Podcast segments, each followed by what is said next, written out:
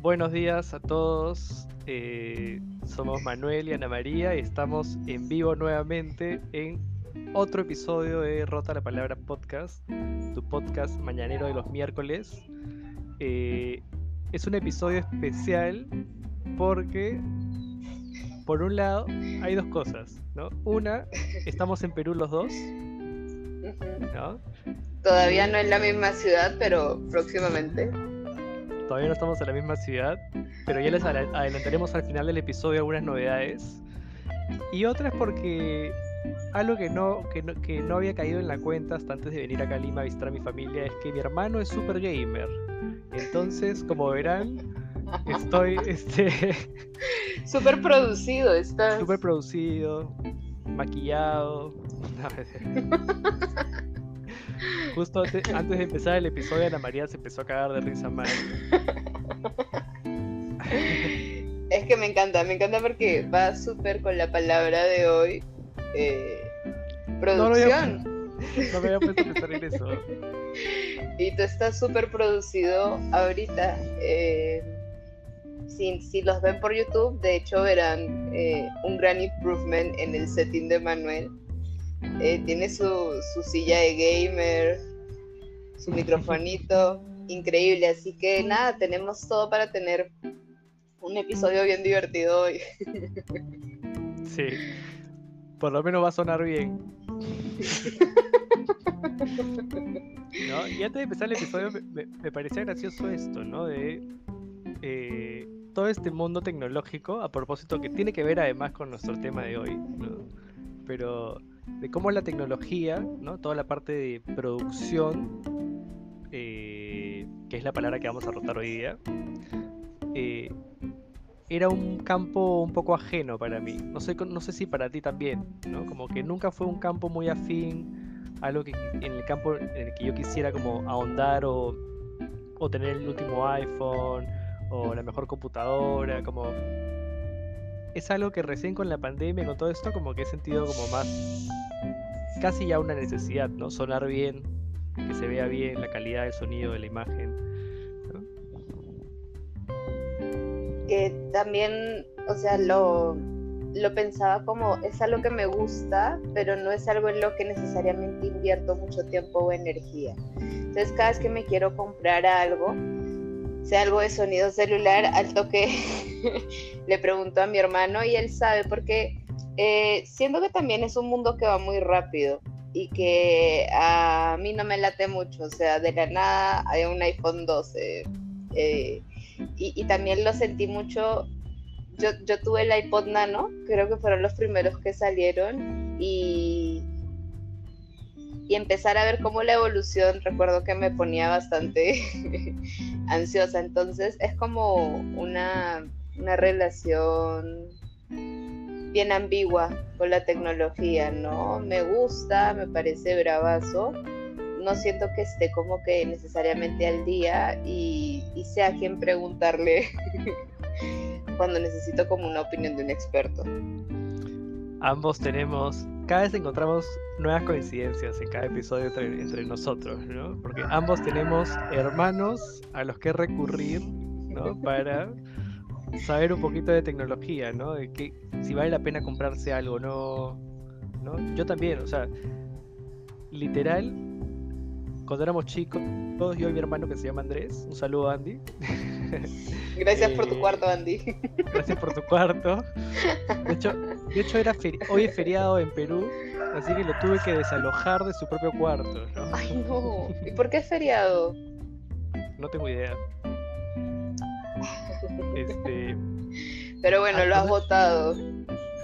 Con amor y, él súper muy predispuesto. Es sobre todo, Sí, sobre todo como acabo de llegar, seguramente hay mucho más amor. Este, pero cuando éramos chicos, él se encargaba de enchufar las cosas. Él se encargaba de. Sí, te lo juro. Ya de chiquito se notaba quién tenía más como afinidad a la electricidad, a lo electrónico. Oye, qué loco, más bien yo cuando era chivola, mi vacilón era desarmar la PC y limpiarla. Y en las noches después de jugar Mario o Sokoban, que era un muñequito que movía cajas, o uno de Prehistoric, creo que se llamaba, que mataba a los dinosaurios a, cocachos y le ponía la ropita a la PC. Creo que, claro, es, es algo que me gusta, pero no, no al nivel de loquita eh, pero que nada, nos pusimos a hablar de tecnología, no hemos, no hemos, o sí hemos jalado por ahí la, la palabra, la hemos rotado, pero no hemos iniciado oficialmente como yo la traje. Cuéntame, ¿qué te, qué te genera a ti la palabra producción? Antes de responderte, Inés acá nos comenta que hoy es el Día de la Virgen. Ah, es que ayer, ayer se o sea, el 7 de diciembre es el día de la Inmaculada Concepción, que es que el ángel baja y le dice María, estás embarazada, tú fácil, y se celebra, que ayer llegó la noticia. De que produjo un bebé. Pero que ese bebé supuestamente nació ahorita en 10 días, 20, ¿qué día soy? Eh, nace 24 de diciembre, ¿no?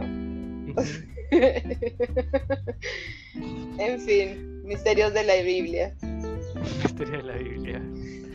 Así a llamar nuestro podcast, no mentira. Este... bueno, ¿qué me despierta la palabra producción? ¿No? Cuando, me la, cuando me la planteaste, dije, wow, otra palabra complicada, otra palabra con la que no soy, que no suelo pensar o utilizar. Entonces lo sentí un desafío de nuevo, como cuando me propusiste religión, entre otras, ¿no? Como todos los episodios. Como todos los episodios, me pones en aprietos. Eh, y lo primero que pensé es, es un tema que no domino, pero lo primero que se me viene a la cabeza es los medios de producción. Lo, lo arrastré inmediatamente a las cuestiones del mercado, ¿no? Este, pensé, por ejemplo, en, acá me fui como de, avance quizás, ¿no? Pero pensé, por ejemplo, en la dialéctica del amo al esclavo. Se me fue la cabeza para ese lado, ¿no? Como de quién produce eso que todos consumimos, ¿no? ¿De dónde viene eso que llega a nuestras manos? esa tecnología y esa comida, ¿no? Hay alguien que la produce. Me preguntaba por eso, ¿quién produce eso que llega a nuestra mano, nuestra boca, nuestros ojos? Eh, Luego pensé que producir me sonaba también a eh, algo en relación al acto creativo, ¿no? Como voy a producir cierta obra musical, cierta pintura, o lo que sea, cualquier tipo de arte, ¿no? Como crear, producir, que es muy que, me sonaba como justamente contrario a lo que es reproducir, ¿no? Que es volver a, como una copia, ¿no? Que producir tiene algo de innovador, algo de creativo. Eh, y por otro lado pensaba en, que lo tengo muy asociado al, dinero, una palabra que hemos rotado ya en este podcast, ¿no? de uno tiene que producir para poder vivir, ¿no? y está el dinero atravesando algo de esto. Esas fueron algunas asociaciones que me vinieron a la cabeza. Eh, también pensé en la revolución industrial. ¿No? increíble, eh, sí. De qué manera este, cada vez estamos siendo reemplazados por las máquinas. Máquina.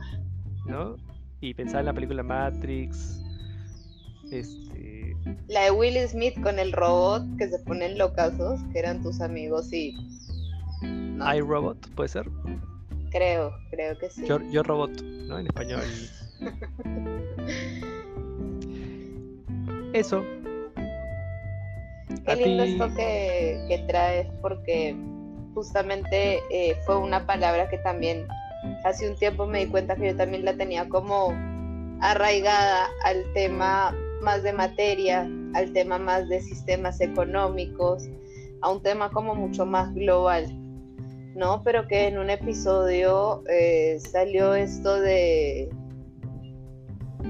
eh, que, somos seres que estamos también produciendo sentidos, ¿no? Entonces ahí me remontaba a cómo siempre la producción ha sido parte de nuestra evolución, desde producir herramientas, eh, producir cuentos, mitos sobre religiones, producir rituales, ¿no? Como constantemente estamos produciendo, pero no necesariamente nos damos cuenta porque solo vemos lo que producimos en base al sistema.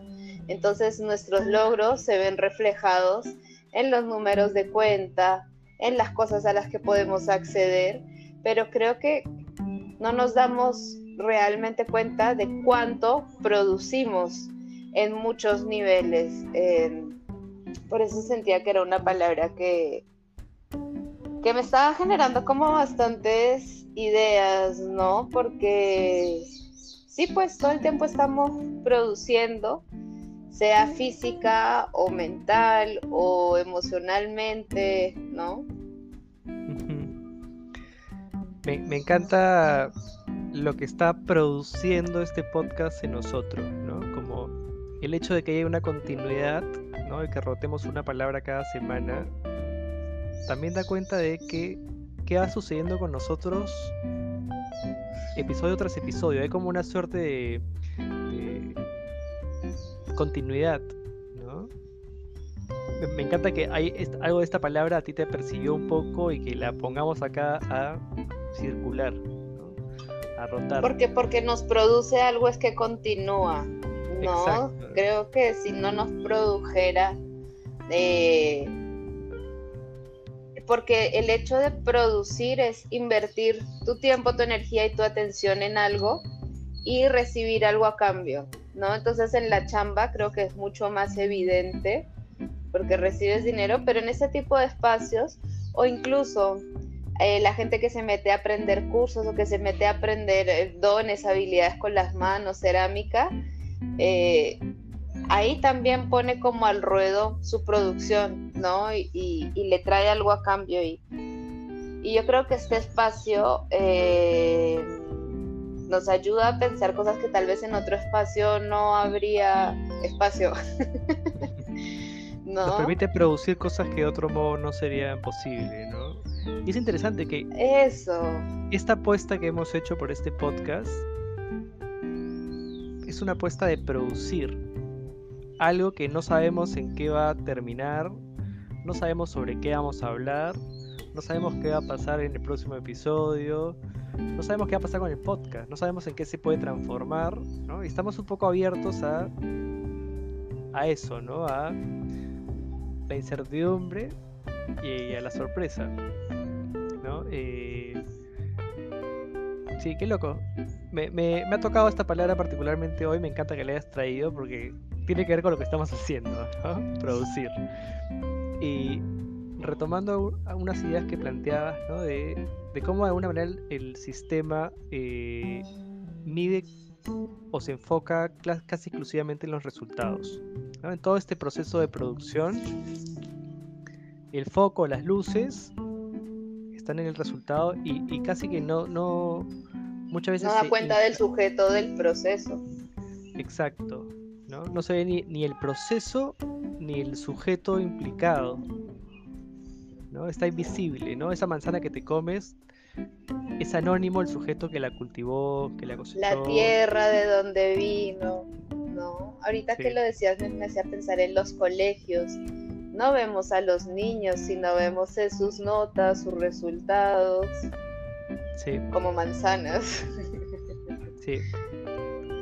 Sí, sí, sí es interesante eso, ¿no? Como la época, el sistema y la multiplicidad de variables que no podemos aprender, ¿no? Este, percibir, eh, enfatizan mucho más la meta que el proceso, el objetivo concreto, el resultado concreto que el proceso. Cuando producción tiene todo este recorrido, ¿no? Como para llegar a producir una obra, por ejemplo, de teatro, de cine, lo que sea,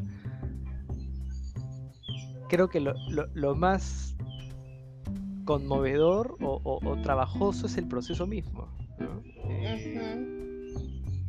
Pero que es algo que, que, tú has dado ahorita en el clavo y que justamente no se habla mucho en lo que son artes escénicas, ¿no? Cuando yo te digo proceso, creo que también resuena mucho este tema estructural, algo más esquemático que requiere pasos, entonces puede ser algo más asociado a la química, se me ocurre también a los mismos medios de producción, pero porque también no vemos a las personas como seres con medios propios de producción, ¿no? Eh, una persona que es, por ejemplo, un director de teatro, de cine, no va a tener un mismo modo de producir que tal vez, no sé, un chef, ¿no? Cuando tú cocinas, te pones en cierto modo de producción que cuando vas a hacer algún otro tipo de cosas, estudiar, ¿no? Tú mismo hacer tus clases. Sí, sí, sí, sí. También decías algo en relación a eso que, es cierto, ¿no? Que, que, estamos produciendo sin darnos cuenta, ¿no? Que no solamente lo que intencionalmente queremos producir, eso es producción, sino que también estamos produciendo tantas cosas todo el tiempo sin darnos cuenta. Como por ejemplo, pensaba como las eh, las hormonas que estamos produciendo, ¿no? Este, wow, sí. ¿no? Las conexiones. Los ciclos que están pasando adentro, ¿no? Los ciclos que están pasando adentro, ¿no? Los, los sinapsis. la sinapsis. Eh, y como algo, algo del producir tiene que ver con sí, sí, sí siento como que marcara como algo que tiene un origen y un destino, ¿no? Hay algo, por ejemplo, del cuerpo que se traduce en, en algo material, ¿no? Como un fin también, ¿no? Podríamos pensar si producción tiene que ver necesariamente, exclusivamente con materializar algo, ¿no? Si tiene que ver con lo material en sí, o podemos hablar de otro tipo de producción. Porque puede no ser eh, exclusiva la una de la otra. Producción puede tener como base la transmutación, ¿no? Porque puedo producir ideas y eso también es un trabajo eh, en lo que decías tú, generar sinapsis, ¿no? Generar nuevas conexiones.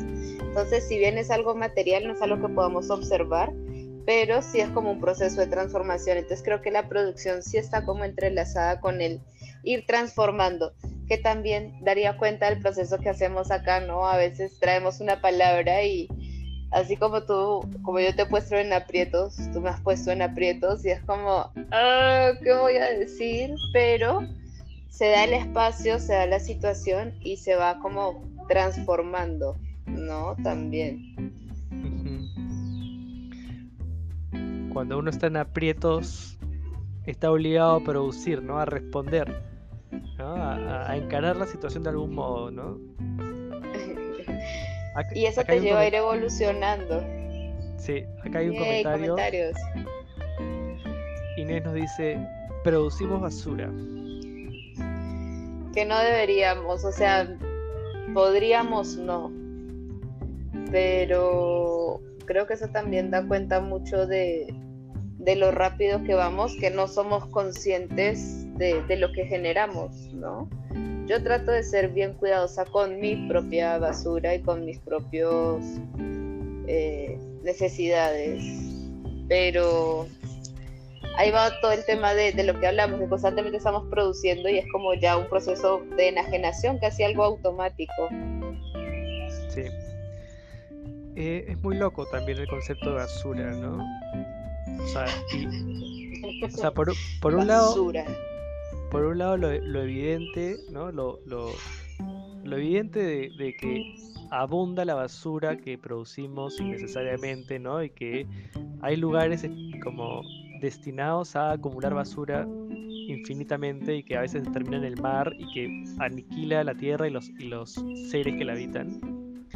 ¿no? O sea, como desde la, desde la cajita del coso que te compraste, esa caja ya no la utilizas para nada más, ¿no? Los, los sorbetes. Y así con todos los frascos. Las cosas en las que vienen las frutas, sí. Es rarísimo. las bolsas de plástico, ¿no? Miles. Como quizás una de las particulares, particularidades de del ser humano, ¿no? Es sobre todo en esta época, producir como infinidad de basura. Tristemente. Es que, o sea, ahorita que lo dices, justo el otro día estaba leyendo que decían que el cáncer es como la enfermedad de, la modernidad, ¿no? Del siglo XX, porque es un eh, crecimiento excesivo sin una finalidad particular eh, o una finalidad que sea realmente como necesaria, ¿no? Y, y, es lo que das cuenta ahorita, como la gente simplemente, o sea, em, hacen, empaquetan todo, ¿no? Se me venía a la mente en Vivanda que te dan como manzanas envueltas en plástico y con una cajita abajo, es como la gente, yo trato de llevar mis bolsas de mercado y, y ahí meto todo porque al fin y al cabo era mi casa. Pero sí creo también que el tema de producción va muy ligado al tiempo y al espacio. Porque, y, tú lo decías, ¿no? La revolución industrial ya marca como una separación súper grande entre eh, el objeto y su destinario. Mientras que en otro tiempo, yo me acuerdo de chiquita conocer al señor que me arreglaba los zapatos, conocer a la señora que me arreglaba el uniforme, ¿no? Como eh, en el mercado, yo desde chula siempre he ido al mercado, entonces conocí a la señora que le vendía la fruta a mi papá. es como tenía cara las cosas, ¿no? Ahorita es, necesito zapatos, no sé, internet, saga, ese tipo de cosas. Como mucho más enajenado ahora el, el que produce y el que lo emplea o usa. Sí. Pensaba que también una particularidad de la época es como la gente no recicla y no arregla lo que se malogra, sino se compra algo nuevo. ¿No? Como es un dato interesante ese, ¿no? Como la cantidad de cosas que sirven y a pesar de esto, se desechan, ¿no? Eh, pensaba también en, en no solo producimos basura, sino también comemos basura, o por lo menos mucha gente lo hace. Yo sé que tú estás como en, proceso de limpiezas permanentes. Eh, pero, es por eso mismo. Que, tanto el cáncer, ¿no? Que es una producción del cuerpo eh, desmedida. ¿Qué, tanto, ¿Qué tanto tiene que ver con la alimentación? ¿no? Creo que está hasta comprobado científicamente, ¿no? Hay un montón de estudios que tiene que ver con las harinas, pero no, tampoco soy conocedor del tema, ¿no? Eh, ¿Y qué tanto producimos también televisión basura contenidos basura, ¿no? No nosotros, porque nosotros es como lo, la mayor Somos calidad una basura divertida. pero que producimos basura incluso, incluso no física, ¿no? Este, sino de visual. Eh, Las fake news son basura mental e incluso emocional, ¿no? Te pueden llegar a, afectar emocionalmente la, inestabilidad social, política, cultural. Sí. Porque también eh, cuando hablábamos de producción, se me venía mucho a la mente el cine y, lo que tú traes ahorita, el tema de la televisión. Qué mal, qué bien. Eh, va pauteando como la normalidad de la sociedad, ¿no? Entonces, en manos de quién está la producción de, lo que consideramos ahorita lo social, lo normal, ¿no? Eso que hablábamos de la campana de la normalidad, ¿quién? Eh, porque si bien es cierto que ahorita tal vez tenemos más conocimientos del cuerpo, no necesariamente hay una mejor calidad de vida general para los ciudadanos del mundo. Entonces, ¿a quién está rindiendo los medios de producción ahora? no sé si has visto esto del chico de Javier Prado, que los bomberos eh, lo han rescatado y lo han llevado a una clínica y la clínica no quiso atenderlo, en verdad se podía estar, o sea, se estaba muriendo.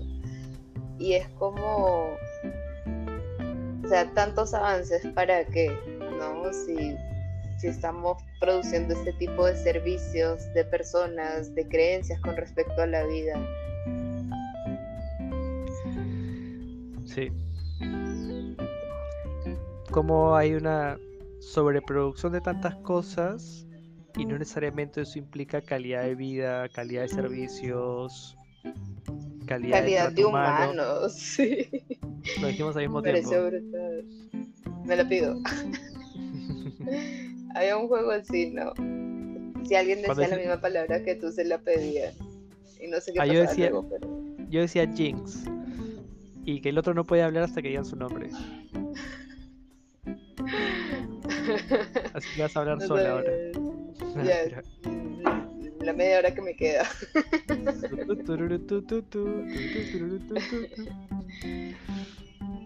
Y también, ¿sabes qué pensaba mucho en, eh, en esa cosa que, que tenía Apple, que una vez dio como una charla de que ellos, más que producir tecnología, lo que hacen es adelantarse a las necesidades del hombre y producirles como la solución o no sé cómo decirlo.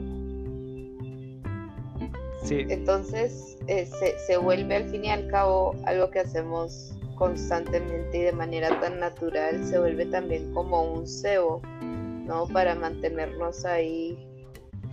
sí, por eso se me venía a la cabeza la película Matrix. No sé si tú te acuerdas la trama, y para los que no la han visto, perdónenos, pero vamos a spoilear.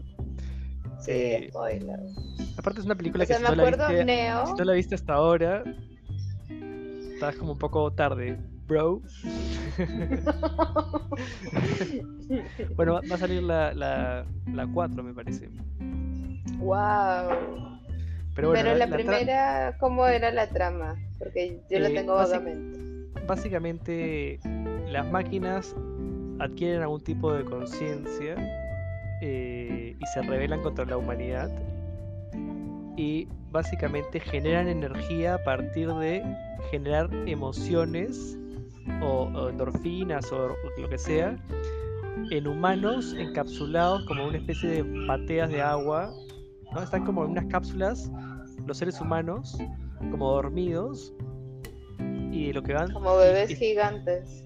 y están viviendo una realidad en su mente que les produce ciertas reacciones químicas en el cerebro y esa actividad física neurológica produce energía que sostiene toda la vida de las máquinas. O sea, es como la Matrix Wow. es usar a los humanos para producir energía sin que ellos se den cuenta, viviendo un sueño, ¿no? Que puede ser placentero, ¿no? Entonces es como, prefieres vivir la, es como la caverna de Platón, básicamente, ¿no? Prefieres vivir en la ignorancia y tranquilo o saber y encontrarte con la realidad de que los, las máquinas dominan el mundo, ¿no? Es como la pastilla azul o la pastilla roja. ¿Qué escoges? ¿La ignorancia y la, y, y la entre comillas, placer? El comfort zone. Sí, iba a decir felicidad, pero placer. Eh, o encontrarte con la realidad, con la dureza de la realidad, como la caverna de Platón cuando sale de la cueva y se encuentra con el sol que le ilumina la cara y le ves todo blanco. Eh, o sea, la verdad enseguece, choca, impacta, ¿no? Me parece interesante esa... Siempre se ha leído como la película de Matrix desde, el- desde la caverna de Platón. Eh, ¿Estás dispuesto a saber la verdad? ¿no? Como- Ah, no, puedo, no puedo escucharte seriamente con esa silla de fondo. Sí, sí, sí. Ni yo me puedo tomar en serio. o sea, como que lo digo, digo, "Oye, Eh, pero sabes que es bien interesante esto que dices porque es como la ignorancia que se remontaría a la fantasía como a un deseo muy infantil por controlar la, la realidad o el tema de la realidad, porque la realidad no necesariamente es mala. Eh, también la realidad puede venir con, con cosas lindas como el calor del sol en la cara. ¿no? Entonces es como eh, esta, el, el, la inso- el no soportar el, eh, no poder controlar, ¿no? Pero al fin y al cabo eso es Matrix. Yo preferiría obviamente la realidad, estar ahí en una piscina toda mi vida con una idea en mi cabeza muy loca. Estaba pensando que otra película que en paralelo hace lo mismo, pero es para niños, es Monster Inc. ¿La viste? Mm, ¿Te acuerdas? Lo- es mi película favorita y sabes que me gusta poner en YouTube los los bloopers, si no los han visto, son bravas, los bloopers de Monster Inc. Saca esa cosa horrorosa de aquí, ¿verdad? Sí, sí, sí. Este... Con los gritos, con las emociones. Exacto, con el miedo, ¿no? Este, o sea, cómo generan energía en toda la ciudad de estos monstruitos a partir del miedo y los gritos.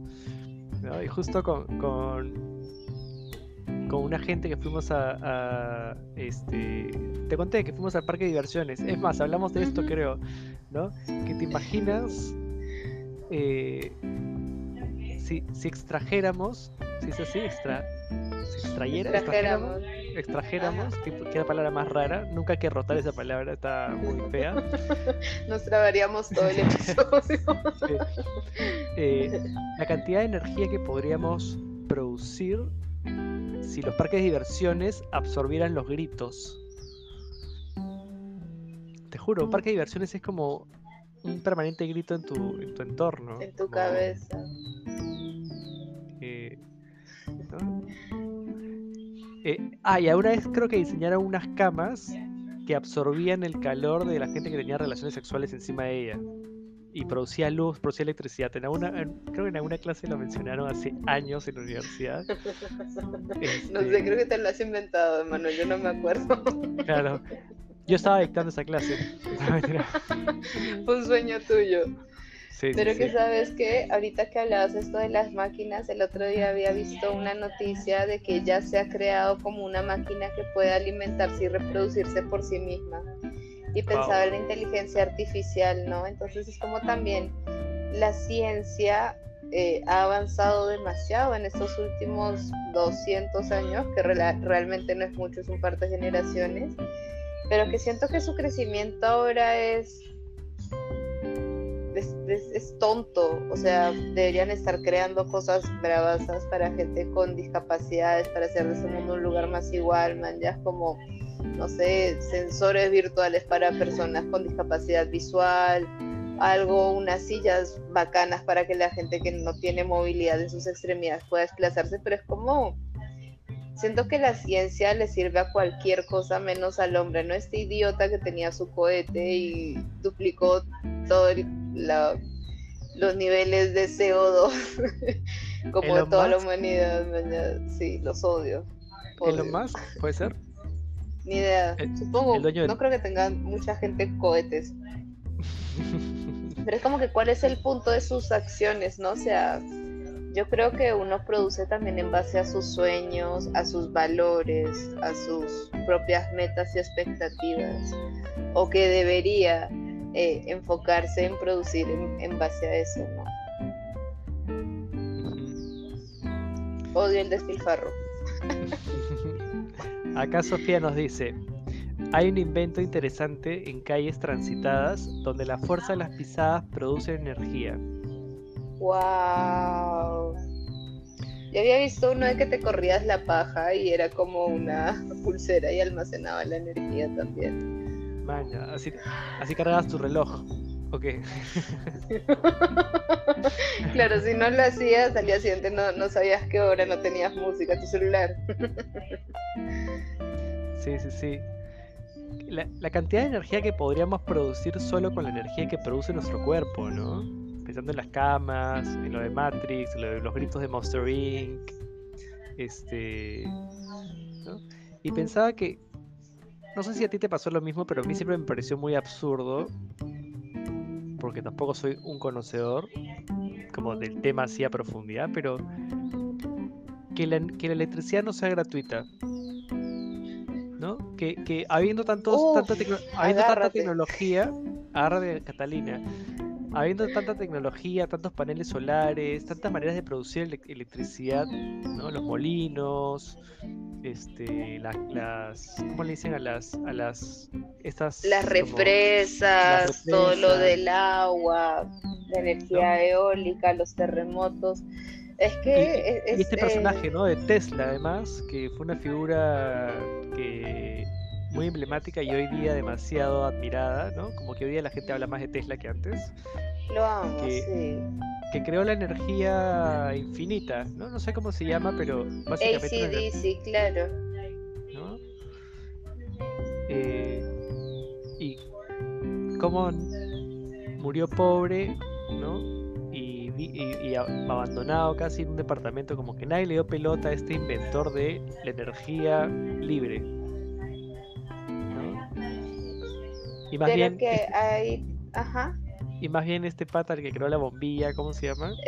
Albert no. Einstein no. No, no, no. ¿Cómo era?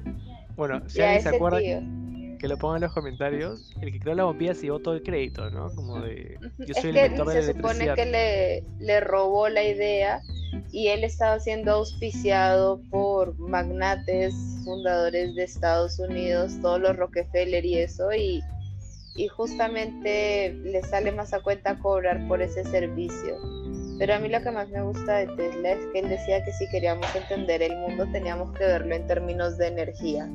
Y hoy mal que bien hemos estado hablando un montón de eso, ¿no? De cómo la energía mental puede materializarse, eh, cómo también constantemente estamos produciendo nuevos sentidos, nuevas sueños, reelaborando. ¿no?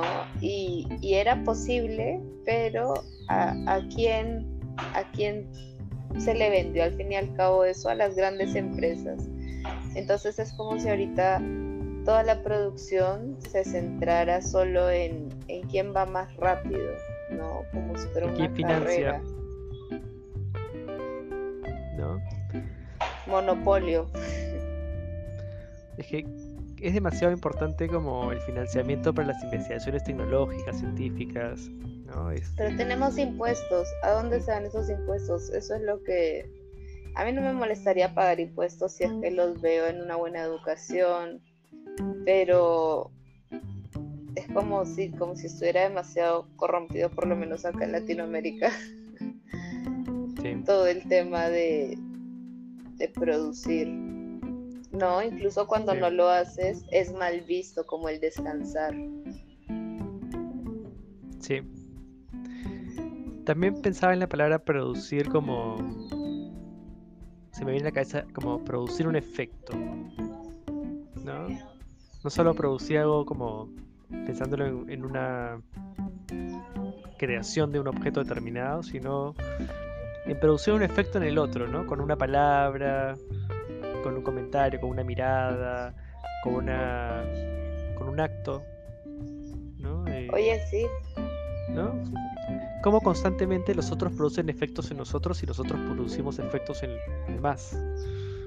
¿No? Y constantemente. ¿Y qué hacemos con eso, no? Con esa información también. Y que solemos, no sé si, eh, no, no, nosotros necesariamente, pero también a veces nosotros también, eh,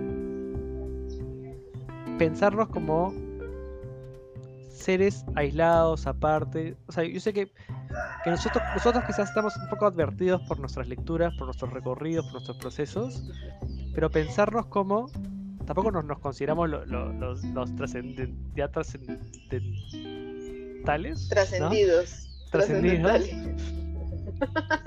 no, no sé si existe. Pero, creo pero claro, sí te entiendo. A partir de las cosas que hemos hablado, más o menos que sabemos que no somos sin el otro, que no, no somos seres aislados, seres aparte, que...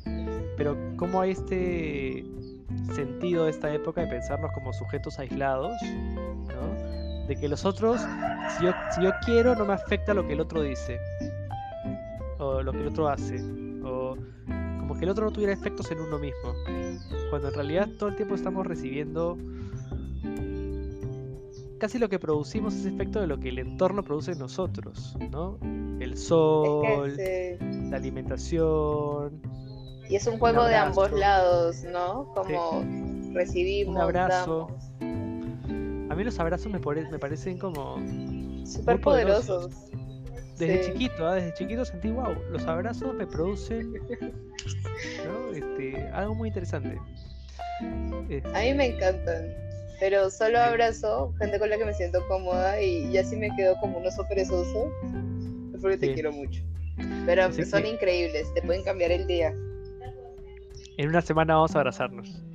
Sí, sí, en una semanita vamos a tener un, un episodio especial Vamos a estar en, en vivo y juntos. Eso va a ser bien gracioso. Sí. ¿Tú qué dices? ¿Les adelantamos o no les adelantamos? Sí, sí, sí. Por favor, haz los honores. Porque a, a veces está esto de, de cantar como las cosas por adelantado y si no salen, ¿no? Como, uh. Pero apostamos a que va a suceder. Eh, bueno, les cuento a nuestros queridos oyentes. La próxima semana, Ana María viene de Cusco a Lima. Yo vine el lunes a Lima desde Buenos Aires y hemos empezado este podcast a distancia, ¿no? Porque yo estaba en Buenos Aires y ella en Cusco. Pero coincidimos en un par de fechas en esta misma ciudad, donde estoy yo, y hemos pensado grabar un episodio presencial especial para ustedes, ¿no? Queremos ver qué pasa con la presencialidad, eh, Rotando palabras. Rotando palabras, ¿no? Eh, y es muy probable, bueno, aparte de eso, hay otra, hay otra novedad, ¿esa sí la, la dejamos para después o también la adelantamos? Eh, chan, chan, chan. chan, chan, chan, chan. Bueno, puede, puede que sea un episodio crossover eh, Sí. con un podcast amigo. Les podemos ir contando eso, ya les daremos más información. Pero Sí. va a estar divertido. Sí, vamos a grabar un episodio con un podcast que a ambos nos gusta bastante. Eh, no vamos a decir el nombre para que sea sorpresa y porque no hemos pedido permiso para adelantar la noticia. Eh, igual tampoco es que haya que pedir permiso. eh, pero somos dos podcasts. Pero está chévere avisar, claro. Sí, somos dos podcasts que tienen una propuesta similar.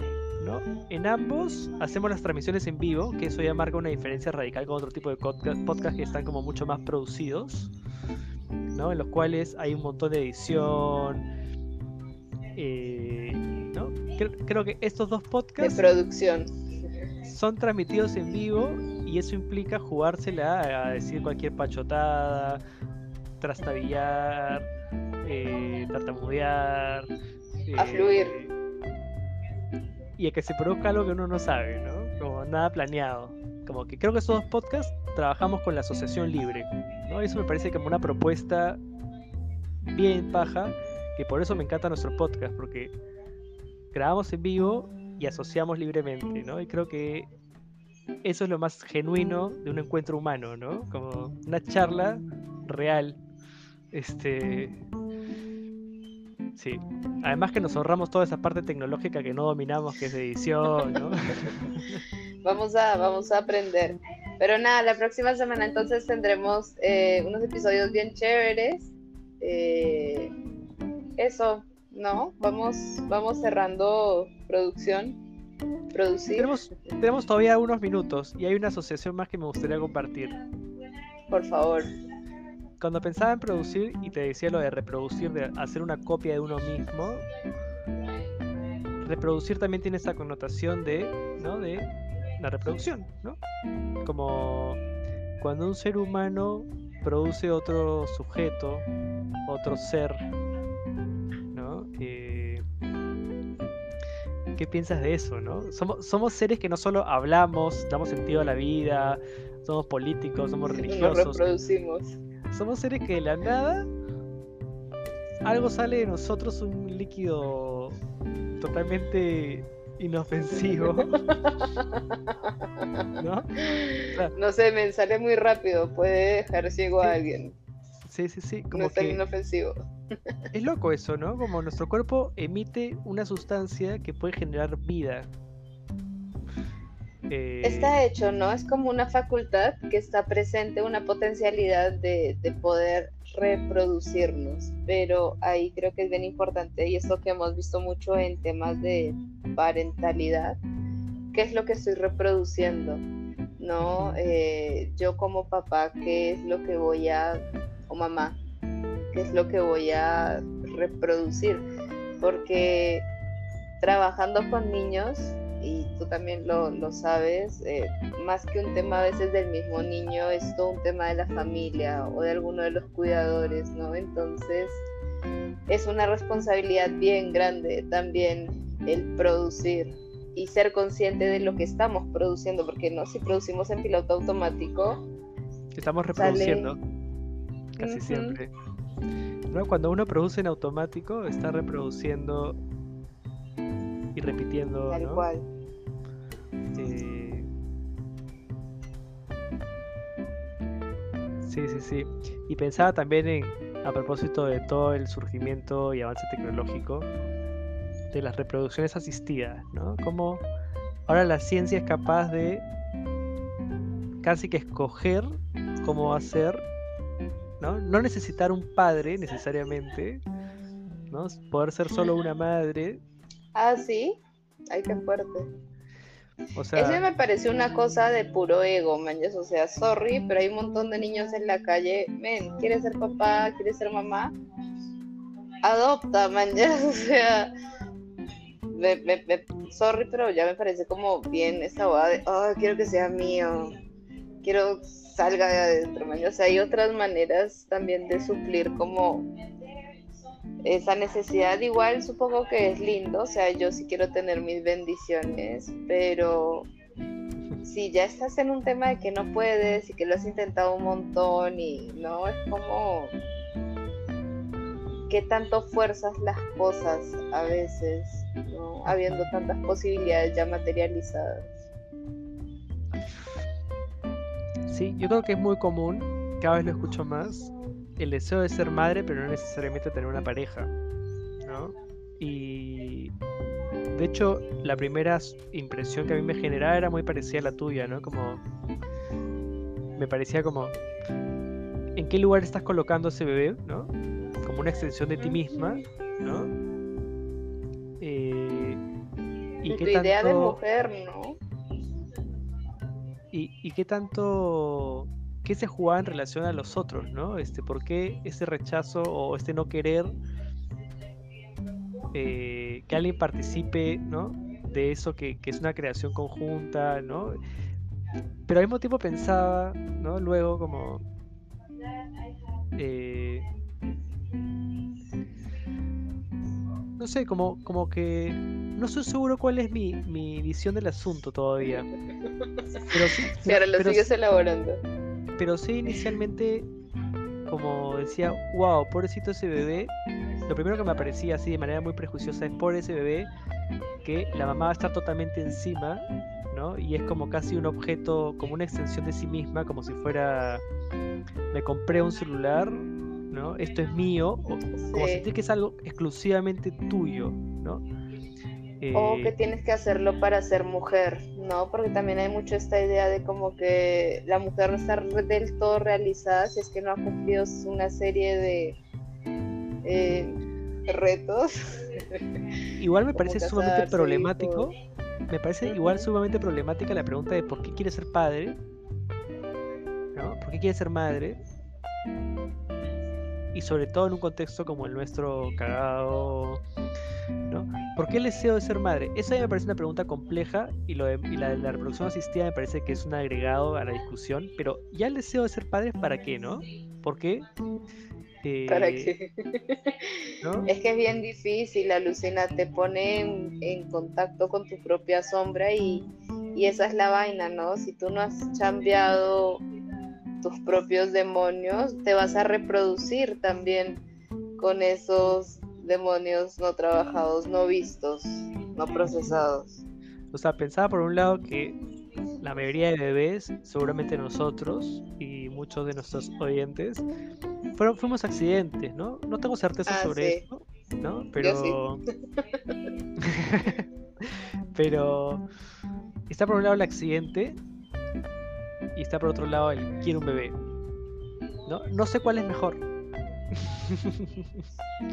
porque el accidente. O sea, no sé si haya mejor o peor, porque va a depender mucho de cada situación. Sí, sí, de todas maneras, ¿no? Pero digamos en abstracto, eh, un accidente, lo primero que se me viene a la cabeza es, uy, no se cuidó, no se cuidó, eh, va a poder mantener eso.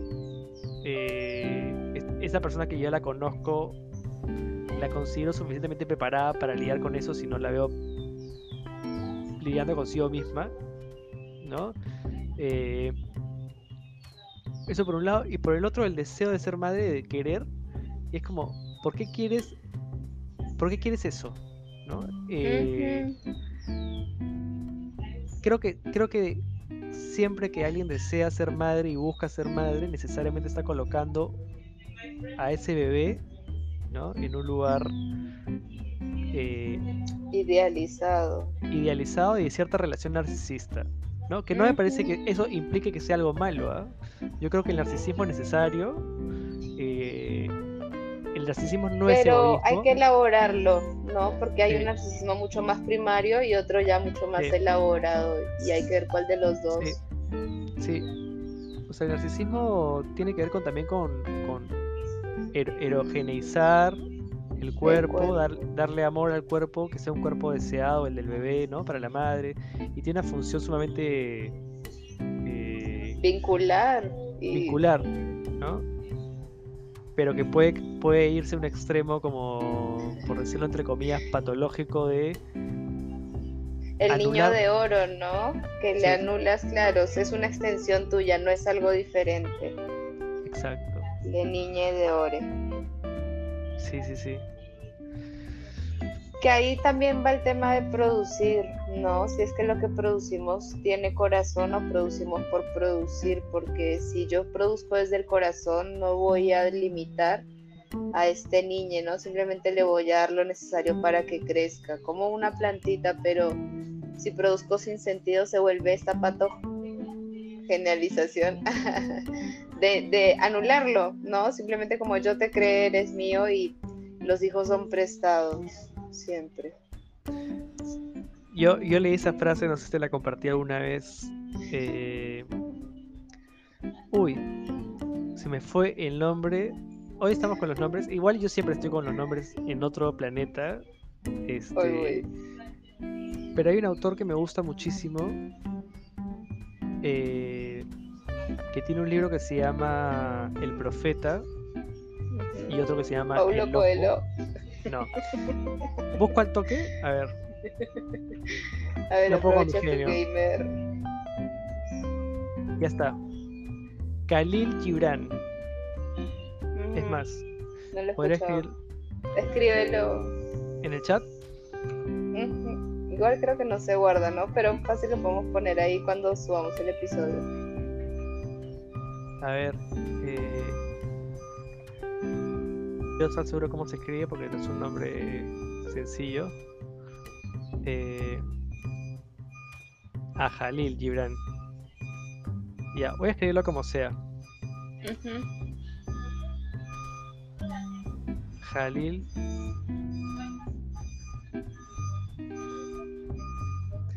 Jalil Gibran. Ahí va. Jalil Gibran, ¿lo escribí bien? Sí. Uy, no, es con, es con Y. Ya, bueno, es con Y. Pero bueno, este, este, este pata tiene este libro que se llama El Profeta, que básicamente es como... El libro son como... está dividido en muchos capítulos y cada capítulo es una enseñanza que este profeta le hace al pueblo que lo está despidiendo en un puerto. O sea, inicia con un profeta, con un maestro que está en un puerto a punto de zarpar y como que el pueblo se le acerca y cada distintas personas, una señora, un niño, un viejo, le empiezan a hacer preguntas sobre la vida como, oye, antes de que te vayas, dime qué es para ti la, el trabajo, qué es para ti el amor, qué es para ti la pareja. Casi como rota la palabra. Este. Y tiene un, tiene, tiene, un episodio sobre, sobre los hijos, ¿no? Que es que uno de mis favoritos, creo. Y ahí dicen que se ha ido, se ha ido, se ha dado un super trip para irse si le han preguntado tantas cosas. Claro, ha dicho que pesado, ¿no? Este, se le fue, se le fue el, barco, ¿no? No, para, para. Este, tuvo que irse en, lanchita, en, el botecito. Nada, no. Eh, y dice que los hijos son prestados, ¿no? Que los hijos en realidad no son tuyos, sino de la vida. ¿no? Y que que uno debe ser como el arco y los hijos la flecha, ¿no? Que uno, uno simplemente los lanza y el destino de la flecha no depende de ti. ¿no? Eh, muy lindo ese autor. Uno que te recomiendo es El Loco, que básicamente es como... Además escribe medio como en... como... Eh, prosa. Prosa, pero así como poético, es como bien, bien sonoro, bien poético. Ay, qué Eh, lindo.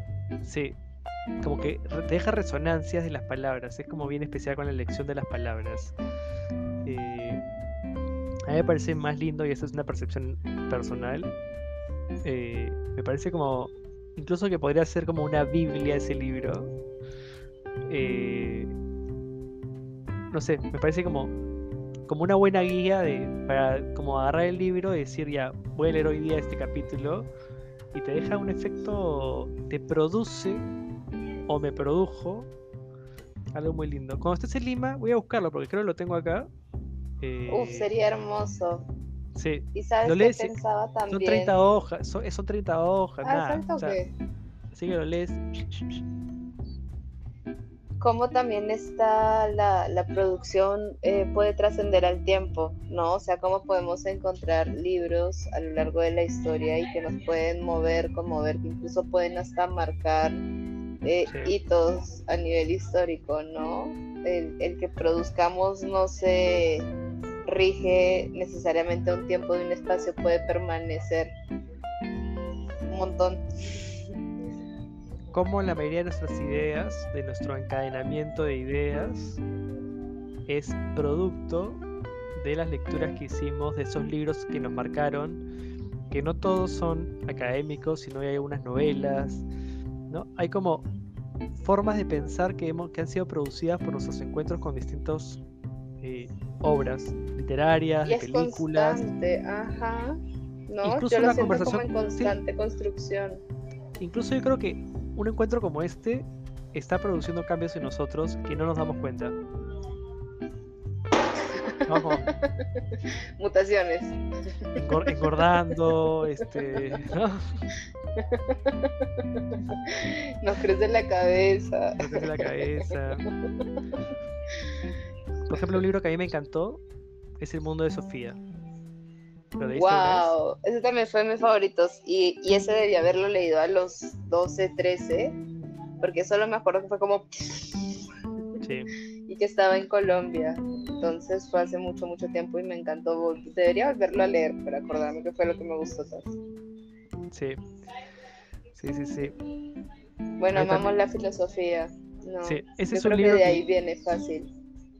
Sí, es un libro que para mí, si tengo en algún momento un hijo, o una hija, o un hije, ¿no? Como que a los 15 años, su regalo cumpleaños. Toma. Este, pensaba también como, como esto que nosotros podemos pensar con cierta distancia de para qué tener hijos, preguntarnos sobre estas cosas, pensaba también en eh, una película que vi hace tiempo que es de dos es japonesa, no me acuerdo el nombre ahora, pero es algo con padre, father, no sé God, qué. God Parents, que es un anime. No, es, es este Ah, no. un padre millonario y un padre pobre. eh, Ajá. que tienen hijos al mismo tiempo y el hospital sin querer los intercambia. Entonces, eh, el hijo, un hijo es criado como aprendiendo piano, literatura, matemáticas y el otro en condiciones como menos favorables este, para explorar estas cosas.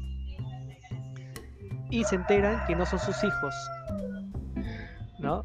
Entonces, estas estas dos familias se reúnen para compartir espacios con los dos hijos para hacer un poco la transición. Los hijos ya tenían como 8 años, una cosa así. Ajá. Eh, y ahí te das cuenta que en la cultura japonesa el tema de la familia, de la dinastía, del linaje, como los Fujimori, este,